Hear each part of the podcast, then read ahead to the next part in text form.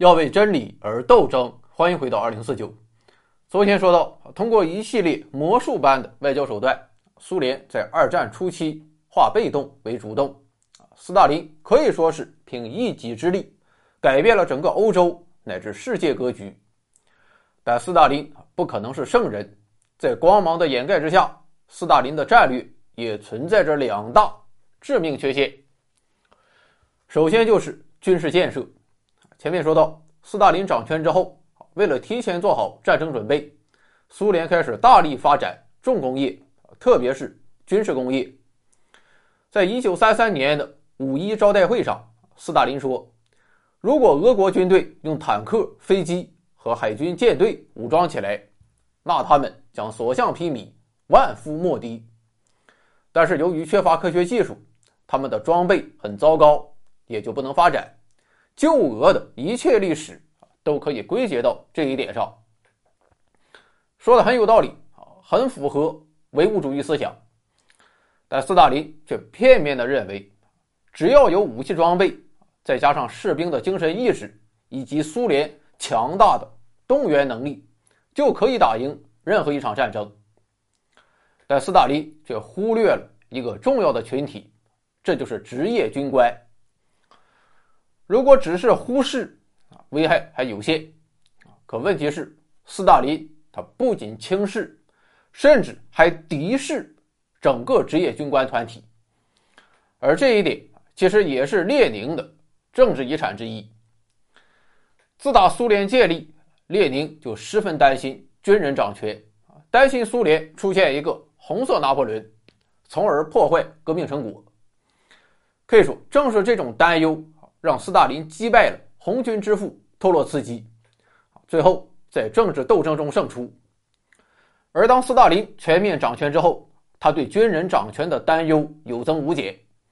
于是我们就看到，红军统帅一手缔造了苏联红军职业军官教育体系的著名军事理论家伏龙芝，神秘的死在了手术台上。而另一位军事理论家，苏联最早的。五大元帅之一托哈切夫斯基啊，则因为莫须有的间谍罪名被判处死刑，并立即枪毙。随之而来的就是前所未有的政治风暴。在接下来的四年时间中啊，直到德国入侵为止，苏联的军官那是以惊人的速度不断消失。当时苏联共有职业军官大约是八万人，最后至少有三万人。或是被枪毙，或是被投进监狱，而且这三万人可不是虾兵蟹将，包括五位元帅中的三位，全部十一位副国防人民委员，所有军区的司令员，所有海军和空军的司令员和参谋长，十六位集团军司令员中的十四位，六十七位军长中的六十位，一百九十九位师长中的。一百三十六位，三百九十七位旅长中的二百二十一位，还有所有团长的百分之五十。另外还有一万名军官被开除，这不就是开玩笑吗？哪怕把历史啊拖到现在，也是空前绝后。而在一连串的大清洗运动中，苏联的军事力量被严重削弱。苏芬战争为什么打得那么费劲？芬兰人民奋勇抗争当然是主要原因，而次要原因首先就要归结于苏联的大清洗运动。不仅如此，希特勒那是何等人精，看你苏联自废武功到如此地步，德国也就不怕你了。恰巧希特勒就遇到了坚决抵抗的丘吉尔，捏柿子当然要选软的，所以这一次的大清洗运动也影响了。苏德同盟的坚固性，更影响了德国下一步的用兵方向。斯大林的第二个战略缺陷，就是对希特勒的重大误判。其实，在斯大林的内心深处，他一直对德国有一种复杂的敬畏感，甚至是有点恐惧，因为斯大林深知苏联在很多方面落后于德国，而且在扩张的道路上，人家德国拿到的。都是欧洲首屈一指的工业地带。反观苏联啊，拿到的地方啊倒是不少，可基本都是半工业地带，或者直接就是无工业地带，还有的连菜地的都算不上，鸟都不拉屎。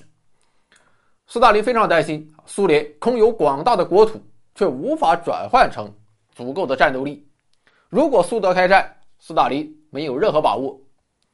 所以，为了避免爆发冲突，苏联还是把姿态放得很低。德国的蛋糕我不去碰，你德国也不要打我的主意。但斯大林没有料到的是，其实，在希特勒心中，他也同样对苏联充满了恐惧。而且不只是希特勒，甚至是整个纳粹党，以至于整个德国的军政界，都有一种强烈的恐俄心理。因为就像斯大林畏惧德国的技术、现代化管理和人口素质一样，德国同样畏惧苏联在资源、空间和人口数量上的巨大优势。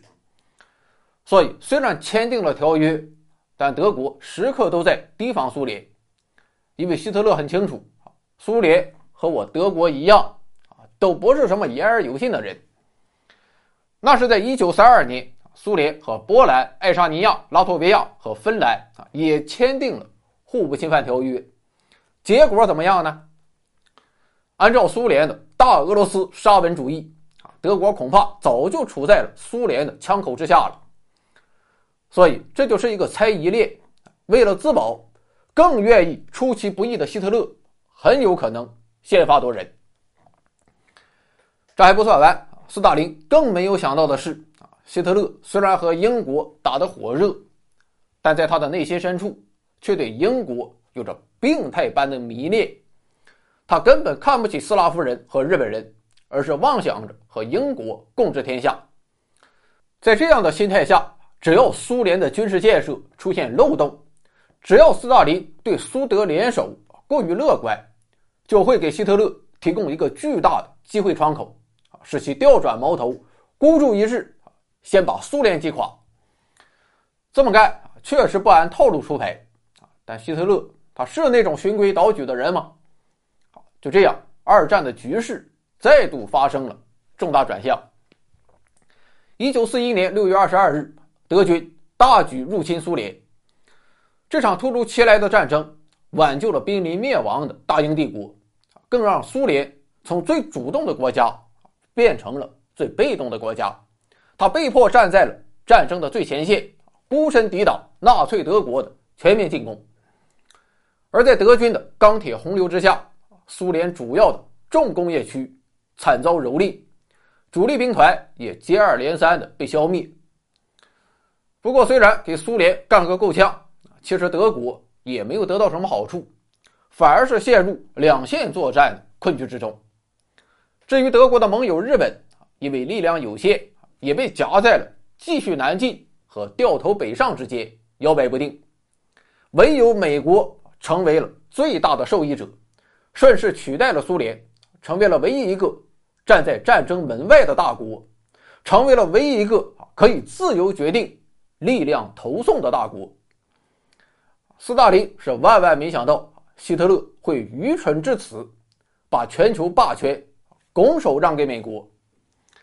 也正是因为这种理性上的难以理解啊，所以斯大林才始终坚信啊，至少在英国倒下之前啊，德国不会向苏联发难。其实早在德军闪击苏联的两个月之前啊，丘吉尔就不断的给斯大林写信，说你要小心了。据我所获的情报，德军在东线可是蠢蠢欲动，但斯大林却认为这是丘吉尔的挑拨离间。希特勒也知道丘吉尔的所作所为啊，所以在五月份，他也给斯大林写了一封信说：“您老请放心，我们要增强双边互信。当然，我手下的个别将军可能有二心，个别人会拿英国的脏钱在苏德边境挑起争端。”您老一定要擦亮双眼，不要立刻采取行动，而是要告诉我，我去收拾他们。这封信可以说是二十世纪国际政治中的天字第一号诈骗信。啊斯大林完全就被唬住了。他虽然比希特勒年长十一岁，但要论及老奸巨猾，斯大林还是图样。于是我们就看到，当六月二十二日德军开始进攻的时候，哪怕苏联多个城市已经遭到轰炸，啊，斯大林还是不相信这是源自希特勒的命令，而是天真的认为这是某个亲英国的德国将军的阴谋。当时有一个人啊叫弗罗西洛夫，这哥们是斯大林忠诚的狗腿子，啊，平日里斯大林说什么就是什么。反正就是绝对拥护，就是这么一个人。当时也在不断的提醒斯大林，啊，说德国人已经在乌克兰、白俄罗斯和波罗的海沿岸轰炸我们的城市了，这应该不是简单的挑拨吧？结果斯大林说：“啊，你懂个屁！